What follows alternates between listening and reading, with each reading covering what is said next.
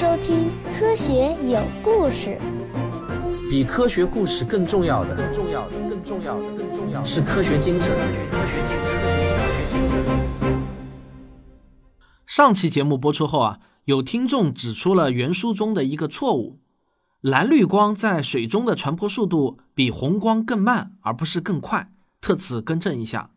另外，我要特别提醒听众，在上期节目中我说过很多次“金鱼”，这个“金”啊是金子的那个“金”，是养在鱼缸中的那种金鱼，不是哺乳动物金。如果说到金，正确的叫法是不带“鱼”字的，“金”是金。金鱼是金鱼。讲完了鱼的视觉呢，我们接下去就要来讲鱼的听觉了。大家可能不知道，声波在水中传播的速度是在空气中的五倍。水是声音的绝佳导体，所以呢，生活在水中的鱼是没有理由不演化出听觉系统的。不过，令人惊讶的一个事实是，在二十世纪三十年代之前，生物学家们一直认为鱼是聋子。那会有这样的偏见，估计是因为从来没有观察到哪种鱼长着耳朵或者类似耳朵的结构。打破这个偏见的就是著名的奥地利生物学家冯·弗里斯，他最大的成就就是发现了蜜蜂的舞蹈语言。二十世纪三十年代中期，他用一条失明的鲶鱼做了一个简单但是极有创意的实验。这个实验说起来还有点像巴甫洛夫研究狗的条件反射的那个实验。弗里斯在棍子的一端系了一片肉，然后把它伸到鲶鱼藏身的洞口。鲶鱼闻到了食物的气味，就会游出来找吃的。这个动作重复了几天后，弗里斯就开始在投食之前吹口哨。结果呢，这样又重复了六天。他只要一吹口哨，这条鲶鱼马上就会从洞中钻出来。这就确定无疑的证明了鲶鱼是有听觉的。之后的许多实验。不但向我们证明了鱼类普遍都存在听力，而且有的鱼听力还远超人类。我们人类能听到的声波的频率范围大约是二十到两万赫兹之间，超过两万赫兹的声波我们就叫它超声波了。那几乎人人都知道啊，蝙蝠就是一种能够发出和听见超声波的动物，蝙蝠的听力范围可以达到十二万赫兹。但是动物学家们却发现。美洲西飞鱼和大龄游飞鱼的听力范围可以达到十八万赫兹，比蝙蝠还要厉害很多。根据研究，这是因为这种鱼有一种天敌，那就是海豚，而海豚就能够发出超声波。这种鱼为了躲避海豚，就演化出了超强的听觉系统。那比二十赫兹还低的声波，我们就叫做次声波。人的耳朵也是听不见次声波的。可是，鳕鱼、鲈鱼和某些比目鱼却能听到一赫兹的次声波，这也比人类厉害的太多了。没有人准确的知道这些鱼为什么需要听到这么低频的声音。有一种假说呢，是说生活在海洋上层的鱼能够通过次声波觉察到洋面波浪的变化，那这对它们的生存有利。鱼不但有超强的听觉系统，而且。很多鱼也能发出声音，它们发声的方法更是千奇百怪，比如快速的收缩肌肉、震动鱼鳔，还有摩擦颌部的牙齿、摩擦排列在喉咙里的咽喉齿，还有摩擦骨骼、摩擦腮盖。还有一种特别的发声方法，就是从肛门中排出气泡。这个呢，我们人也会有个俗称，我就不说了，太不雅啊。下面呢，就让我们来一起欣赏一下鱼发出的各种声音。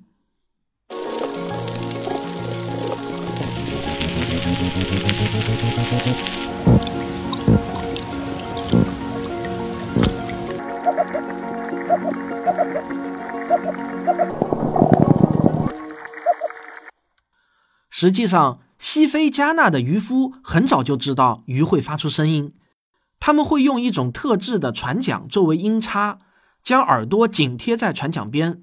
经验丰富的渔夫就能够听到附近鱼儿发出的咕噜声和呜呜声。旋转船桨的平面还能够知道鱼的大概位置。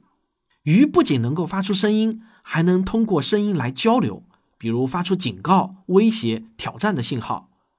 听到这里，你们可能也跟我一样冒出了一个有趣的想法，那么我们能不能像训练狗或者海豚一样，通过训练一条鱼来实现人与鱼的交流呢？遗憾的是啊，本书的作者说，据他所知，并没有人做过这样的实验。那我倒是希望我的听众中有对动物行为学感兴趣的学子，将来你们可以做这种研究，我觉得一定是很有意思的研究。但是作者说他曾经听到过一些说法，这些说法虽然未经证实，但值得注意。来自华盛顿的计算机科学家卡伦章养了四条金鱼，据他说。这些金鱼会在进食的时间和自己沟通。如果到了喂食的时间，卡伦和丈夫却无动于衷的话，他们就会浮到水面上，用嘴发出啪啪的声响，甚至呢还会摔打自己的身体，用尾巴来拍击鱼缸，明显是想引起人们的注意。当有人靠近他们时，他们就会安静下来。还有一位美国国立卫生研究院的临床协议管理员萨拉肯德里克。也在自己饲养了三年的一条黑边角鳞豚鱼身上发现了类似的行为。哈佛大学的科学家埃娃·蔡斯致力于研究鱼类是否能区分出如音乐一样的复杂声音。他的实验对象是三条锦鲤鱼。他设计了一套复杂的装置，使得鱼如果对某种类型的声音做出反应时，就能获得食物奖励。实验的结果也是令人惊讶的。锦鲤鱼不仅能够区分出蓝调音乐和古典音乐，还能总结两者之间的差异。不过呢，能够区别声音中的某些差别，并不能证明鱼会欣赏音乐，很有可能仅仅是一种条件反射。但是，毕竟也存在鱼能够欣赏音乐的可能性。这里所谓的欣赏音乐，我想作者指的是鱼是否会对噪音和乐音产生不同的条件反射呢？雅典农业大学的研究团队决定对此展开研究。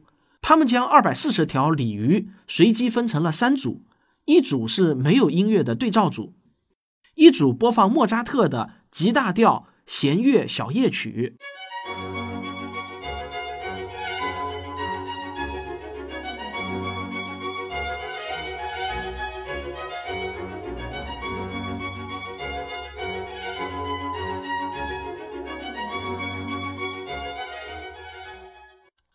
另一组则播放我很喜欢的《爱的罗曼史》。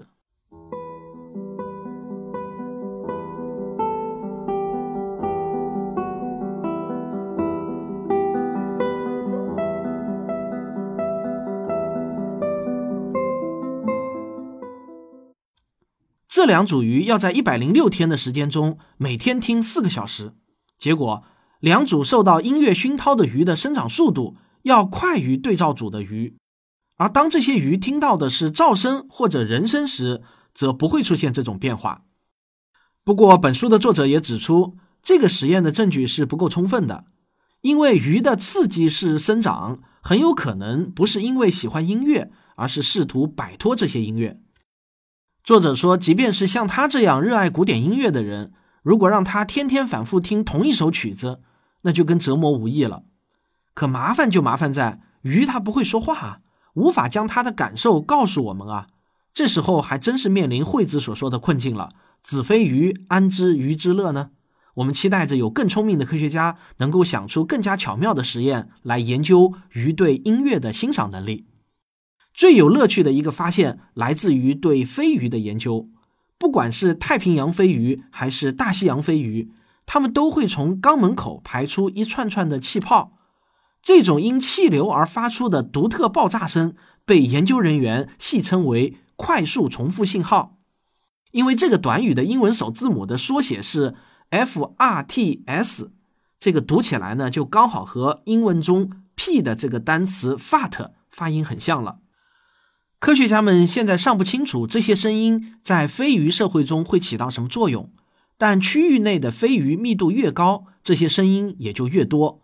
因此，不难猜测其中可能包含着社交功能。好了，我们来听个小广告，放松一下。广告之后呢，继续给大家讲鱼的嗅觉和味觉。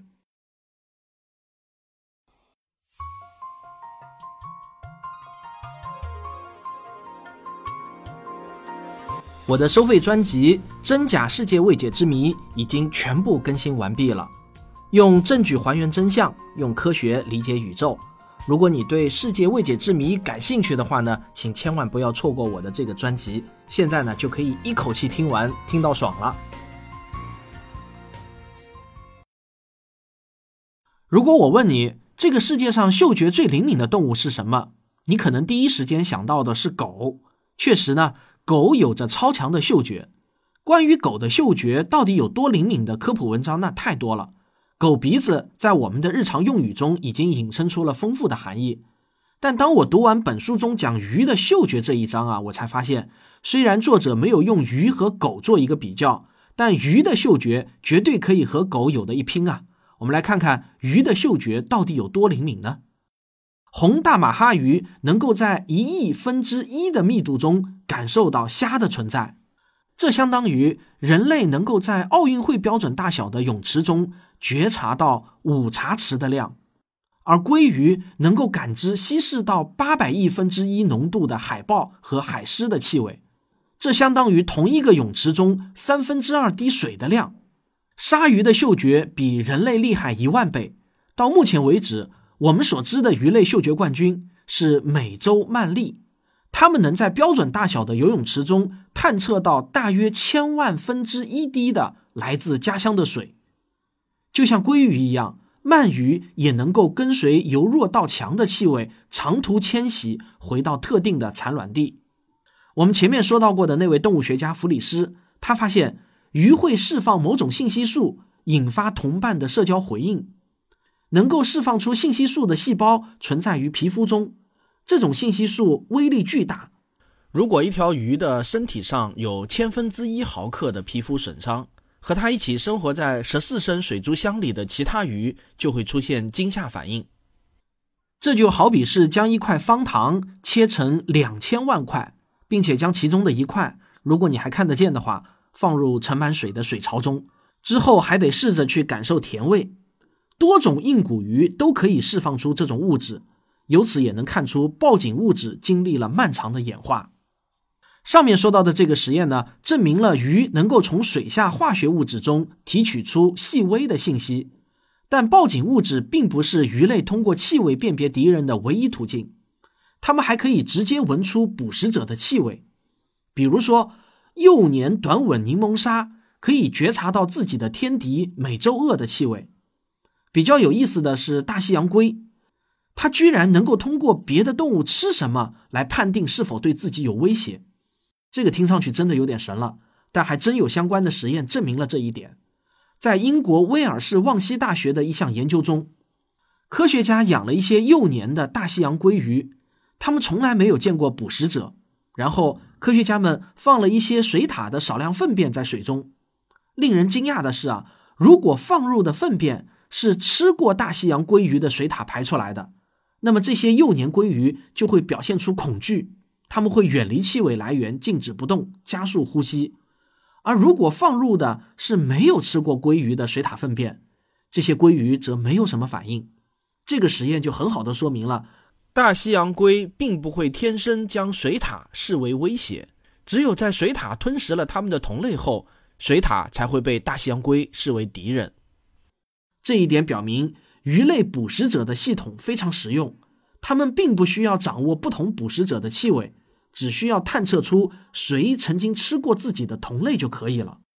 有关鱼类的嗅觉，还有一点需要说明：有很多保守的科学研究认为，鱼类释放化学物质进行沟通这一行为本身是被动进行的，并不受意识控制，因为鱼类并没有外部的嗅觉器官或者典型的嗅觉行为。作者认为这是一个不太能站得住脚的假设，因为2011年有关博士剑尾鱼的研究就能说明这一点。在它们居住的水流湍急的地方，雄鱼为了确保雌鱼感知到自己的信息素，会采取至少两种措施：一是，在雌性在场时，雄鱼会更加频繁的小便；二是，在求偶过程中，雄鱼会待在雌鱼的上游方向。讲到这里啊，我提醒各位还在需要写应试作文的听友们，以后你们写作文，形容一个人嗅觉很厉害，可以不需要再很没有创意的用狗鼻子来形容了，你可以说像美洲鳗鲡一样灵敏。那讲完鱼的嗅觉，我们继续来讲鱼的味觉。有时候在与亲戚朋友的聚餐中，有些人喜欢给亲戚家的小孩出题目，而这种题目往往是明着好像是在考小朋友，实际上呢也是在考大人。这种题目啊，最好是一听上去呢像是很简单，大人小孩都应该能回答出来，但又往往是被人们忽视的那种问题。我在这里啊，就给你们提供一道这样的题目，请问鱼有没有舌头？怎么样？这个问题有没有让你愣住？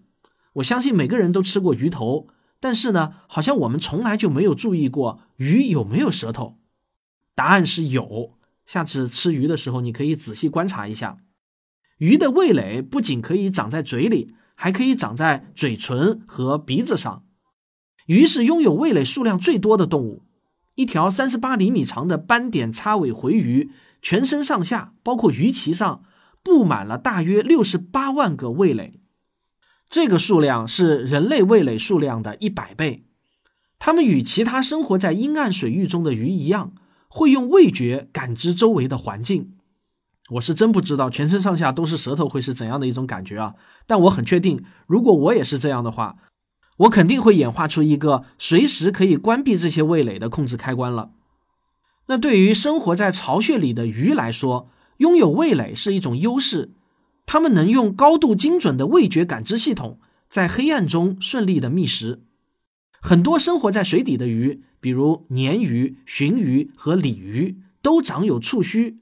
这种嘴巴周围如胡须一般的感受器，正是它们的嗅觉雷达。有了味觉系统呢，就会挑食。人类能分辨出苦味是非常重要的，因为在大自然中有毒有害的物质往往是带苦味的。其实啊，并不是它们本身带着苦味，而是把这种味道当成是难吃的苦味的动物容易存活。于是呢，漫长的自然选择使得人类的味觉系统成为了一个随身携带的毒性检测仪。但是中国有句俗语叫“良药苦口”，这句话呢，实际上误导了很多人。很多人会受这句话的影响，觉得吃一些带苦味的食物会有益身体。最常见的一种说法就是啊，苦味的食物可以败火。但这是没有任何科学依据的，请大家务必要抛弃这种陈旧落后的观念。相反呢，近年来医学界发现，云南一带喜欢吃的带苦味的那种蕨菜中含有疑似致癌的物质，叫原蕨苷。这种化学物质被世界卫生组织列为二 B 类致癌物，也就是被怀疑致癌的物质。当然啊，我必须要说明的是，二 B 类其实不严重。我们平常很爱吃的腊肉、酸菜和火腿，可都是一 A 类。但是我想呢，美味可口的蔬菜很多，我们可以选择不吃苦兮兮的蕨菜。同样的道理啊，我个人也非常不推荐皱着眉头吃苦瓜来满足自己清热去火的幻想，除非你真觉得苦瓜很好吃。凡是带有苦味的食物，都应该让我们保持警惕，这是生物几亿年演化出来的自我保护机制。研究人员发现，就跟人一样，鱼居然也是众口难调的。不同种类的鱼会有自己偏爱的食物，甚至每条鱼的喜好还都不同。鱼需要一些时间来判断食物是否对自己的胃口。如果你仔细观察水族馆里的鱼，你会发现，它们有时呢会先吃一小口食物，然后吐出来，如此反复几次，才会最终决定是否把它吃进去。针对红鳟和鲤鱼的研究表明，挑食的鱼还真的是不少呢。鱼类对于自己不喜欢的味道的反应和我们一样。如果我们不小心吃到了坏了的水果或蔬菜，就会马上吐出来。如果是在公共场合，我们会尽可能优雅地完成这个动作。而太平洋油蝶鱼表达厌恶食物的方式，则是狠狠地扭过头，迅速地游开，不停地摇头或点头。有一本书叫《水族馆及野外环境中的鱼类行为》，它的作者斯特凡·雷布斯描述了鱼在吃到有毒且味道极其难闻的蝌蚪后的反应。一条饥不择食的鲈鱼或许会在走投无路的时候委屈自己去吃蝌蚪，但其他误食了蝌蚪的鱼则会猛烈地摇晃自己的身体，你甚至能够看到它们脸上的苦相。菜单上出现蝌蚪，对于鱼来说绝不是一件好事。相比于空气来说，水的密度要高得多，这就给鱼带来了一些限制。但它们也因此获得了陆生动物所不具备的感官知觉。你能想象利用电流脉冲和自己的邻居进行交流吗？那下期节目啊，我们将介绍鱼拥有的那些人类所不熟悉的感知系统。好了，本期节目啊，我还给大家找了一段非常有意思的小丑鱼互相帮忙解决问题的视频。这里面啊，你可以听到它们的叫声，看到它们和谐的动作。如果你有兴趣的话，你可以在微信小程序“科学声音视频”中找到一个叫“国外科普视频精选”的栏目，第十九期小丑鱼的团队作业就是了。好了，欢迎大家去收看啊。那么我们今天就讲到这里了。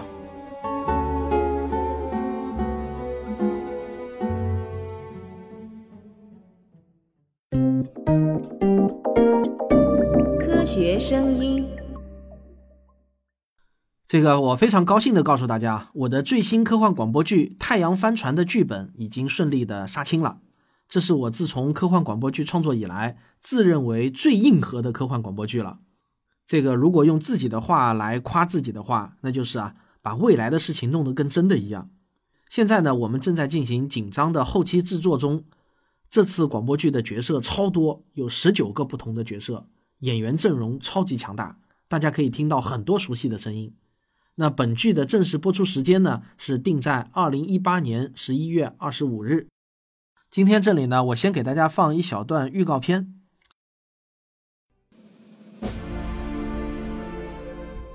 自一九六一年，苏联人加加林首次进入太空以来，人类征服太空的壮丽事业经历过短暂的黄金年代。一九七二年，阿波罗十七号登陆月球之后的六十年间，月球在地球周围画出的那个小小圆圈，就像是孙悟空给唐僧画下的安全线。没有载人飞船能飞越此线，直到人类发明出太阳帆船，才终于迎来了宇航时代的第二次黄金年代。人类的足迹终于从月球扩展到了火星。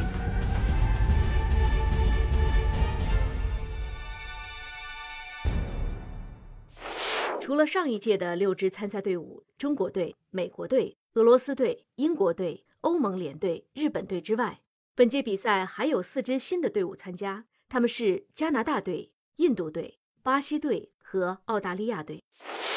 所以这次我队的目标是顺利完成比赛，检验国印度夺冠。你疯了，卡皮尔！这可是印度第一次参赛，我们能顺利抵达终点就已经是奇迹了。你先别激动，我就问你，现在赔率是多少？四年前我们战胜了美国人，但是很遗憾的输给了中国人。今年我国的莫斯科号又进行了一次大的升级改进，核心部件也就是太阳帆的面积超越了所有参赛飞船。船长加布洛夫发誓要把冠军夺回来。请问您是？哦，尊敬的英雄母亲，我叫伊万诺夫，是俄罗斯纪时报的记者。我们屈原号的太阳帆的面积相当于七百八十多个足球场的面积，就是这么大的面积，接受到的太阳风的总压力也不过十斤左右。哎，老陆，印度人的苏联号可不太对劲儿啊！怎么了？他们的航线有点问题。加布洛夫，我看印度人不是疯了就是神了。前几天我还以为是他们的失误，现在看来，这绝对是有意为之。我早就认为失误的可能性极低。我跟阿米尔打过交道，他是那种胆大心细的人，绝不鲁莽。你能再仔细想想吗？他们这条航线会不会有什么特殊的地方？哈哈哈哈，亲爱的，让暴风雨来得更猛烈些吧。